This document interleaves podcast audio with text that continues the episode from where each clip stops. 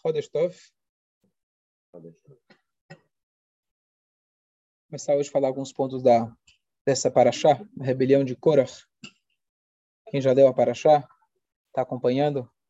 Nosso povo depois... Bom dia, Merino. Bom, Bom dia, dia. Bino. Bom dia, mãe. Minha mãe está aqui acompanhando. Então, essa semana a gente tem a rebelião de Korah, tem bastante emoção nessa paraxá, bastante tragédia. Então, vamos começar analisando algumas coisas. Então, recapitulando onde a gente está na história, os espiões falaram mal de Israel e foi decretado que eles tinham que agora passar 40 anos em Israel. 40 anos no deserto antes de entrar em Israel, ia passar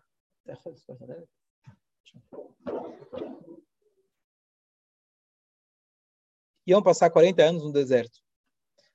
Chegou um homem chamado Korach, que ele era parente de Moshe.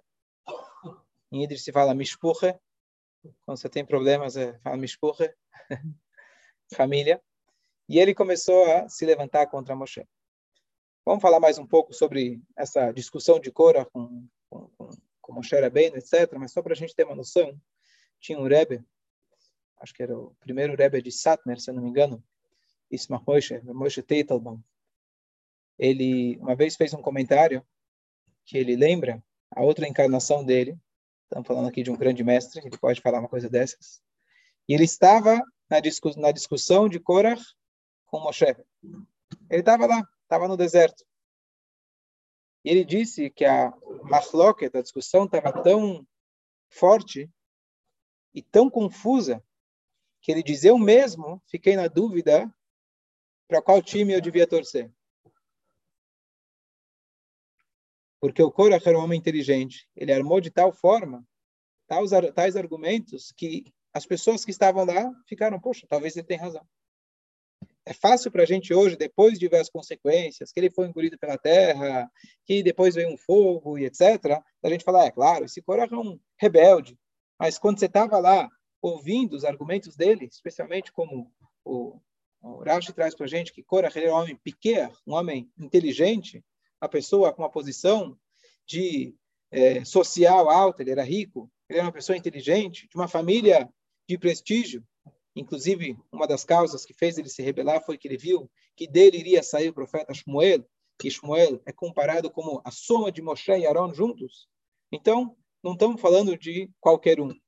E a rebelião dele, e o argumento dele, de alguma forma, a gente tem que validar, entender esse argumento, porque não só que a Torá conta, a Torá dá um nome de uma paraxá de Korach, Avram Avinu não tem paraxá, Moshe Rabbeinu não tem paraxá, os que você tem paraxá é Korach, Balak, quem mais? Pinchas, Itro. Itro. Boa. Ó, então, obrigado, Paulo. Muito bom. Certo? Noah, obrigado. Faltou Noah. Muito bom. Mas os grandes protagonistas da história, Abraham, Isaac, Jacob, Moshe, Yosef, nenhum deles recebe. Então, se a Torá dá um nome, pelo menos para a gente entender que esse argumento que ele teve é algo que a gente consideraria, é algo que tem margem para a gente falar, uau, até que uma ideia interessante. E a Torá vem em conta, não. Essa ideia, essa forma de viver, essa forma de argumentar está errado. Então, vamos é, daqui a pouco a discutir sobre Korah. Mas antes disso, eu queria pegar um detalhe. Fala, Jaime. Era o contrário. Como Moshe Rabbeinu ele foi benevolente. O Talmud em Sanhedrin ele fala para nós de que Moshe Rabbeinu, nessa passagem, tem um passo que ensina para gente que nós não podemos manter uma discussão, uma briga. A gente não pode manter uma briga. E a gente tem que tentar ao máximo o contrário. Na nossa paraxá, nós temos uma frase que diz: não seja como Korah. Se a Torá diz para você, não seja, não faça, não é uma coisa vaga, não seja como Korah. Espera, o que foi Korah? Ele foi rico, não pode ser rico? Ele era inteligente, não pode ser inteligente? Óbvio que a Torá está se referindo à rebelião que ele fez. Então a gente não pode se manter numa discussão. Isso é uma proibição da Torá. Mas não só isso, de Moshe Rabbeinu a gente aprende a paciência que a gente deve ter e como a gente deve não só evitar a discussão, mas se é que há uma discussão, você tentar resolver ela. E aqui tem uma coisa super curiosa. Nós temos uma proibição na Torá de odiar o próximo. Nós temos uma mitzvah maior de todas de amar ao próximo. Qual foi a novidade de Moshe em relação a isso? Que ele foi lá e ele tentou fazer as pazes. E aqui vem um detalhe muito interessante sobre Moshe. Com quem Moshe Rabbeinu tentou fazer as pazes? Então vamos só recapitular a história. Korah, ele foi lá, começou uma rebelião contra Moshe. Ele juntou 250 homens de uma tribo. E junto com ele, ele tinha dois pilares, dois ícones, Nadav e Aviu. Esse Nadav e Aviu, eles eram os braços direito e esquerdo do Korah. Nadav e desculpa. Datan e Aviram, desculpa. Dois irmãos. Obrigado. Datan e Aviram. Nadav e Aviu eram os dois filhos de Aaron, desculpa. Datan e Aviram. Esses Datan e Aviram eram o braço direito e esquerdo e os pés do, do Korah, os cães de guarda dele. E aí, Moshe Rabbeinu tentou chamá-los e falou, olha, gente, vamos conversar, venham até mim. E eles responderam, nem que arrancassem nossos olhos, nós vamos, não vamos até Moshe Rabbeinu. Hashem vira e fala para Moshe Rabbeinu, ok, fala para a turma aí, quem não tem a ver com a briga, se afasta de Korah, porque eu vou abrir um buraco e quem ficar perto vai ser engolido junto. E antes disso, Moshe Rabbeinu, ele vai até Datania virar. Tentando como se fosse uma última chance. E aqui tem um detalhe muito curioso. Quem conhece a história desses dois irmãos, já faziam sete décadas, sete décadas, que eles estavam fazendo sete décadas? Não. Eles já tinham, Moshe Rabbeinu já tinha 80 anos. Moshe Rabbeinu, antes dele, pelo menos 40 anos, que eles faziam 41 anos, mais ou menos, pelo menos 41 anos que eles faziam, Moshe pra, é, faziam problemas para Moshe. Eles foram, eles foram aqueles dois irmãos que estavam brigando. Quando Moshe Rabbeinu veio intervir, falou: "O que, vocês estão brigando?" Eles viraram e falaram: "Ah, você quer matar a gente igual que você matou o egípcio?" E eles delataram Moshe Rabbeinu para o Paró. Moshe Rabbeinu ficou fugido, foragido por 40 anos por causa desses dois indivíduos. Moshe Rabbeinu, quando chega no Egito para salvar o povo, eles maltratam Moshe Rabbeinu. E eles são aqueles que falam, Lamareota Lamazé, por que você fez mal para esse povo? Porque depois que Moshe Rabbeinu começou a intervir com o Paró, Paró ele cortou a matéria-prima. E eles chegaram e criticaram Moshe Rabbeinu. Na hora da saída, já trouxe uma vez um comentário, quem foram os espiões de Paró que voltaram e contaram para o Paró que o povo não voltou depois de três dias, como Moshe Rabbeinu tinha dado a entender, foram esses dois judeus traidores. Voltaram para Paró e falaram, olha, Moshe Rabbeinu com o meu povo fugiram. Vamos correr atrás deles. Chega na época do Maná, Moshe Rabbeinu diz para o povo, não pode deixar para o dia seguinte. Imagina o que, que aconteceu? Eles foram testar. E aí criar, criou vermes para o dia seguinte. E assim, ao longo de toda a história, você já tinha certeza qual ia ser o comportamento deles. Inclusive, tem uma explicação cabalística que esses dois, Datan e Aviram, foram colocados no mundo para serem as figuras opositoras dos irmãos Moshe e Aaron. Toda força positiva tem sua, seu contraponto. Eles foram colocados no mundo para ser o contraponto de Moshe e Aaron. Para que precisa ter um contraponto? Para ter o livre-arbítrio. Para ter, o, ter o livre-arbítrio. Então, era simplesmente o que Moshe falasse, eles iam falar o contrário. Não é nem que eles tinham uma ideia, um argumento, é simplesmente o do contra. Essa era a natureza deles. Não só isso. Minha mãe mandou aqui um WhatsApp. Apodrece. Obrigado. Apodreceu. Ó, oh, obrigado. Pode ligar o microfone também. É... Então, eles, literalmente, tudo que Moshe Rabbeinu fazia, eles iam fazer o contrário. E aqui vem esclarecer um ponto muito interessante. Tá bom, Eu sei que precisa fazer as pazes. Eu sei que a gente não pode brigar. Até aí eu sei. Não precisava de Datania virar, Moshe, Korah, para gente, para contar para a gente essa história. Mas o que acontece se tem uma pessoa que a vida inteira se sofreu bullying com ela? A vida inteira você sofreu bullying daquela pessoa. Não é um ano, não é dois, não é cinco, não é dez. São pelo menos 40 anos que toda vez que você tentou fazer alguma coisa, aquela pessoa tentou literalmente te destruir. Você ascendeu ao poder, tirou o povo do Egito, trouxe a Torá, fez cair o maná. Não importa qual é a sua grandeza, benefício que você trouxe para o povo em geral, não vale nada. Eles vão continuar te provocando. Então, ou seja, você sabe que essa pessoa só está aqui para te provocar. Não é nem, não tem motivo, não tem razão, não tem como argumentar com essas pessoas. E por último, você vai até elas tentando uma última vez, você fala, por favor, vamos conversar. Que por si já é muito louvável. Eles falam, nem que você tire meus olhos. Chega na hora, então, bom, então esses caras já tenho certeza qual vai ser o comportamento deles. Eles se juntaram agora a Cora para fazer uma rebelião contra mim. É claro que eles não vão voltar atrás.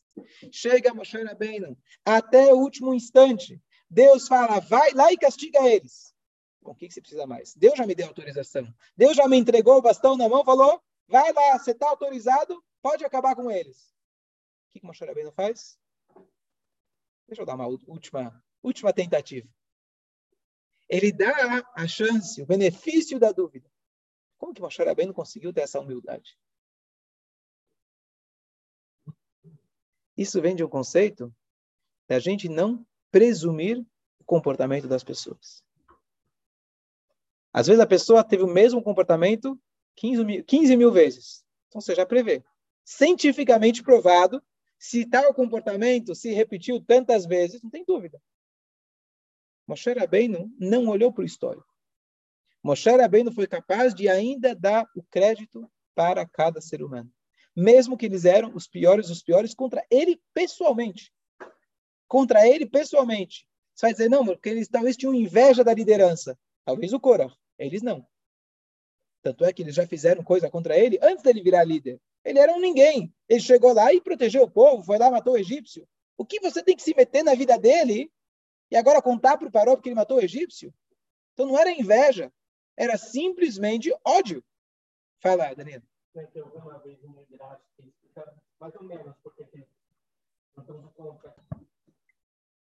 Então, elaborando o que o Danilo falou.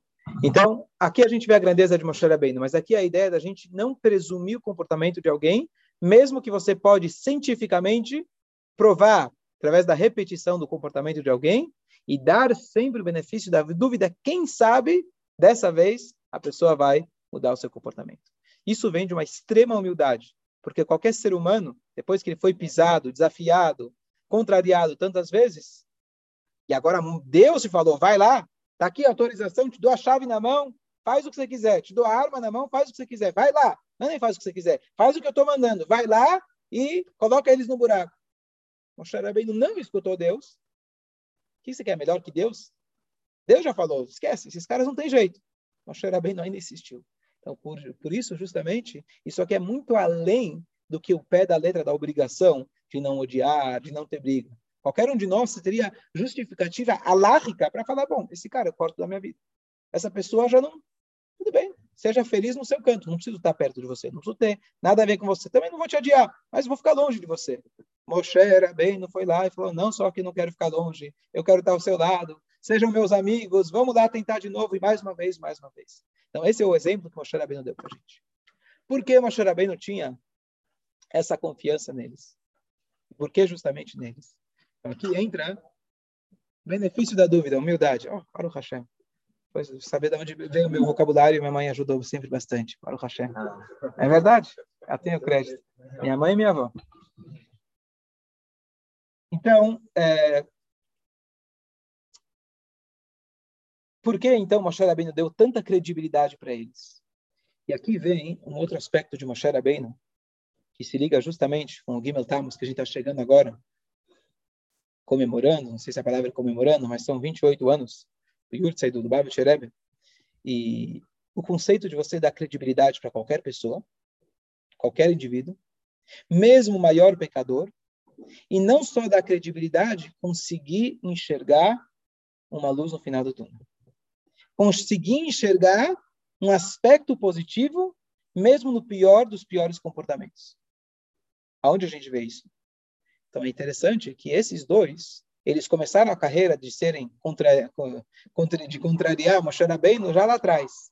Mas, determinado momento, quando Moshe Rabbeinu veio pedir para Paró, em nome de Deus, liberta o nosso povo, e aí Paró cortou a matéria-prima. Eles chegam e gritam com Moshe e falam, lá mareota na Amazé, por que vocês pioraram para esse povo? Se você não tivesse falado nada para Paró, pelo menos a gente teria matéria-prima. Você agora veio provocar ele, e agora ficou pior para a gente. Na verdade, eles dois como o Daniel tinha comentado, eles eram dois, vamos chamar assim, de capos. Porque o Paró, ele colocou que próprios judeus tinham que ser encarregados de escravizar os outros judeus. Infelizmente, como aconteceu no Holocausto, que os próprios judeus eram aqueles que descarregavam as câmeras de gás para o crematório, quem levava eram os próprios judeus, Deus nos livre, lá dentro. E esses judeus, esses capos, eles aceitaram sobre si a pena do Paró e eles facilitavam para os judeus e eles assumiam a culpa. Eles, eles acabavam apanhando por outros judeus. Moshe conseguiu enxergar esse aspecto de que quando eles gritaram com ele e falaram por que você fez o mal, a maneira que eles falaram foi errada. O jeito que eles falaram foi errada. Eles já tinham um histórico negativo. Mas ele enxergou que eles compraram a briga do povo. Eles sentiam a dor dos outros. E Moshe não enxergou isso. Uma vez eu trouxe uma explicação de que, na verdade, como eles voltaram para o Egito para delatar o povo, como eles depois alcançaram o nosso povo? Se eles estavam com, com o Egito, o Egito afogou. Eles foram como? Caiaque? Foram de barco? Então, dizem nossos sábios que teve uma segunda abertura exclusiva. Eles passaram com a limousine só eles. Primeiro passou todo o povo, todo mundo junto. Eles não, tiveram a passagem só eles. Abriu o mar só para eles dois. Por quê? E aqui a gente vê a grandeza do Yehudi que fica na porta da sinagoga protegendo, do Yehudi que fica em Eretz protegendo o nosso povo, protegendo a nossa terra. Independente, pega aqui os piores os piores da história, só do fato deles comprarem a briga para si mesmos, isso já foi algo grandioso, que eles mereceram o maior de todos os milagres da história, desde a criação do mundo, que foi a abertura do bar. Então aqui a gente vê que Moshe Rabbeinu não desistiu, e não só que ele não desistiu, ele conseguiu enxergar que a briga deles, apesar que eles vieram com muita, de uma maneira muito agressiva, ele conseguia enxergar por trás da agressividade que o que eles tinham, na verdade, um amor profundo pelo povo judeu. Quem consegue fazer isso? Não só aceitar o inimigo, não só perdoar o inimigo, conseguir enxergar a intenção que nem ele assume. Você fala, você gosta dos outros, você Talvez no, consciente deles nem eles tinham isso. E esse, na verdade, é o papel de um líder. Um líder, ele consegue enxergar o potencial de cada um. E um líder,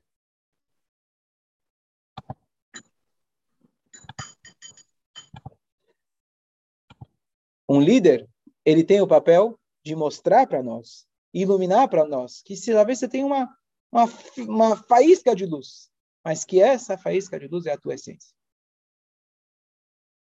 Só concluir com uma história bonita. Ele enxergou. Infelizmente, cada um tem seu livre-arbítrio. Eles optaram por não não desenvolver esse lado deles. Eles desenvolveram um outro lado, mais do que, que eles acabaram caindo no. Mas eles tinham. Eles tinham esse aspecto positivo. Só concluir com uma história que eu vi muitos anos atrás, muito bonita, de que uma vez tinha um, um jovem, morava nos Estados Unidos, e ele tinha 12 anos, e o pai dele falou, eu vou viajar com você para Nova York, numa outra cidade, antes do seu bar mitzvah, você receber uma brachá de um grande mestre, um grande rabino. Falou, tá bom, quem é? O Rebbe de Lubavitch. Não conheço, mas tá bom, brachá, Estados Unidos, Nova York, por que não? Né? E aí, ele estava perto do bar mitzvah dele, ele comentou com os amigos da classe, ó, oh, meu pai vai me levar para Nova York, ah, que legal.